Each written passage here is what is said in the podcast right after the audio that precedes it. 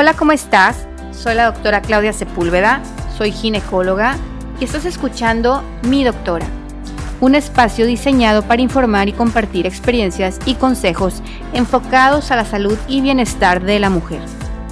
En este espacio trataré de despejar dudas muy comunes que preocupan a las mujeres. Creo que hoy en día la información es la herramienta más importante que tenemos para poder tomar decisiones. Hola, ¿cómo están? Bienvenidos nuevamente a un episodio de Mi Doctora Podcast. El día de hoy vamos a tocar un tema que causa muchas dudas, sobre todo en las mamás de esas niñas que empiezan a querer visitar al ginecólogo. Siempre nos preguntan cuál es la edad más común, cuál es la edad idónea para poder empezar sus revisiones ginecológicas es una, una duda muy común.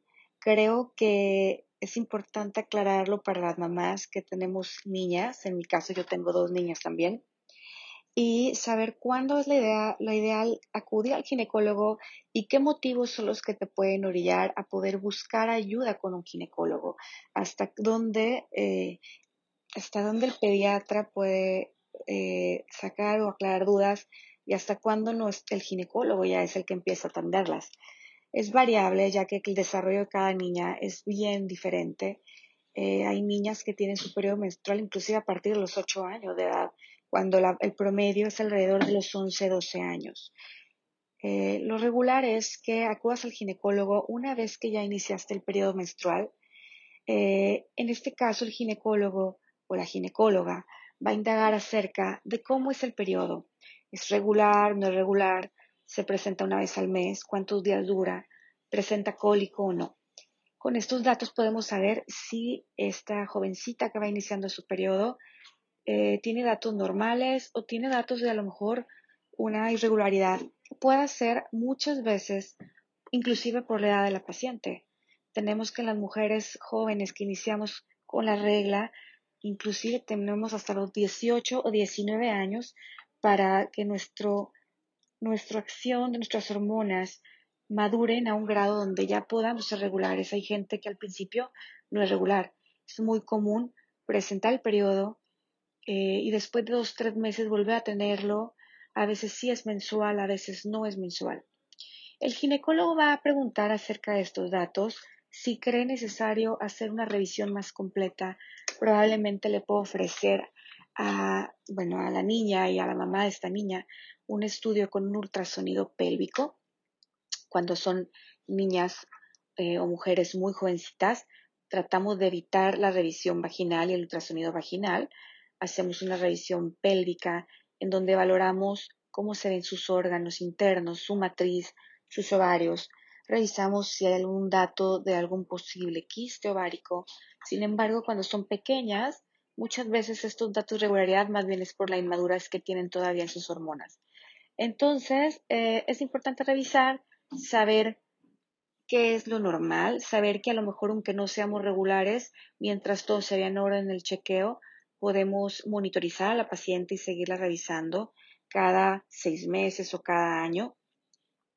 Si hay niñas en donde el periodo se presenta más de dos veces al mes, y está presentando sangrados abundantes, donde a lo mejor hay muchos coágulos, mucho cólico, en estas niñas, aunque sean muy jovencitas, si optamos por dar tratamientos hormonales, claro, tratamientos hormonales leves, con una dosis hormonal muy baja, para poderles ayudar a que sean regulares, a que su periodo se presente una vez al mes, porque una jovencita que tenga el periodo menstrual muy abundante, que se presente dos veces al mes, este, y con un sangrado importante, sí pudieran caer en una anemia y esto puede causar eh, síntomas graves. Inclusive a veces hay gente que tenemos que transfundir en caso de una anemia grave. en estas pacientitas será importante valorar si es necesario o no el tratamiento. Eh, también es muy común eh, pediatras, amigas mías, que me comenten ¿Cuándo es la primera revisión ginecológica? Yo creo que en este caso el pediatra también puede solucionar algunas dudas que pueden surgir acerca de los primeros cambios hormonales que surgen en las niñas, pero a partir de la primera menstruación y a partir del desarrollo eh, principal que viene siendo el botón mamario o la salida del vello púbico, pienso que lo ideal sería que la valorara un ginecólogo o ginecóloga para ver en qué etapa del crecimiento se encuentra la niña. Bueno, pues es muy importante eh, aclarar que aunque son irregulares las niñas, estos son problemas comunes, son problemas que muchas veces no requieren tratamiento, pero sí es importante seguir monitorizándolas.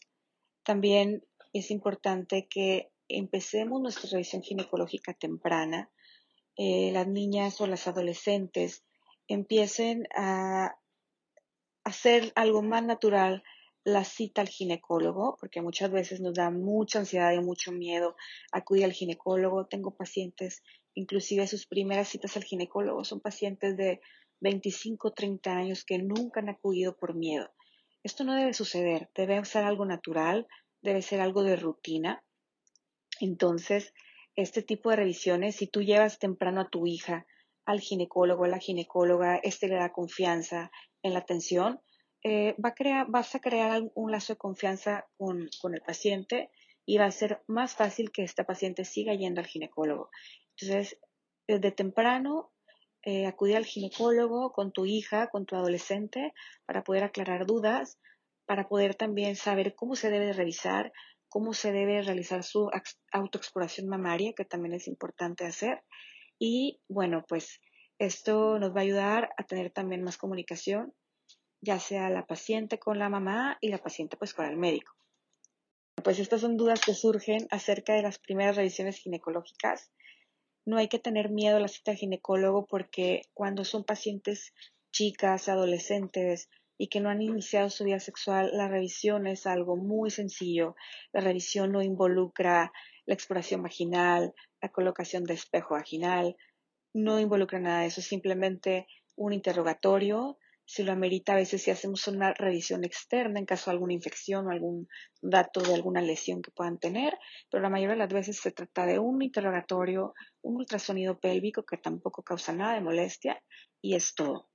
Así que, bueno, si tienen más dudas, si te interesa algún tema en particular, no dudes en escribirnos. Te dejo los datos de mis redes y, bueno, pues espero que sea que haya sido de utilidad esta información para ti. Si quisieras saber más información, nos puedes contactar en la página midoctora.mx, en Facebook como dra.claudiasepúlveda, en Instagram como draclaudiasepúlveda.gine. Espero que esta información te haya sido de utilidad. Nos vemos en el próximo episodio.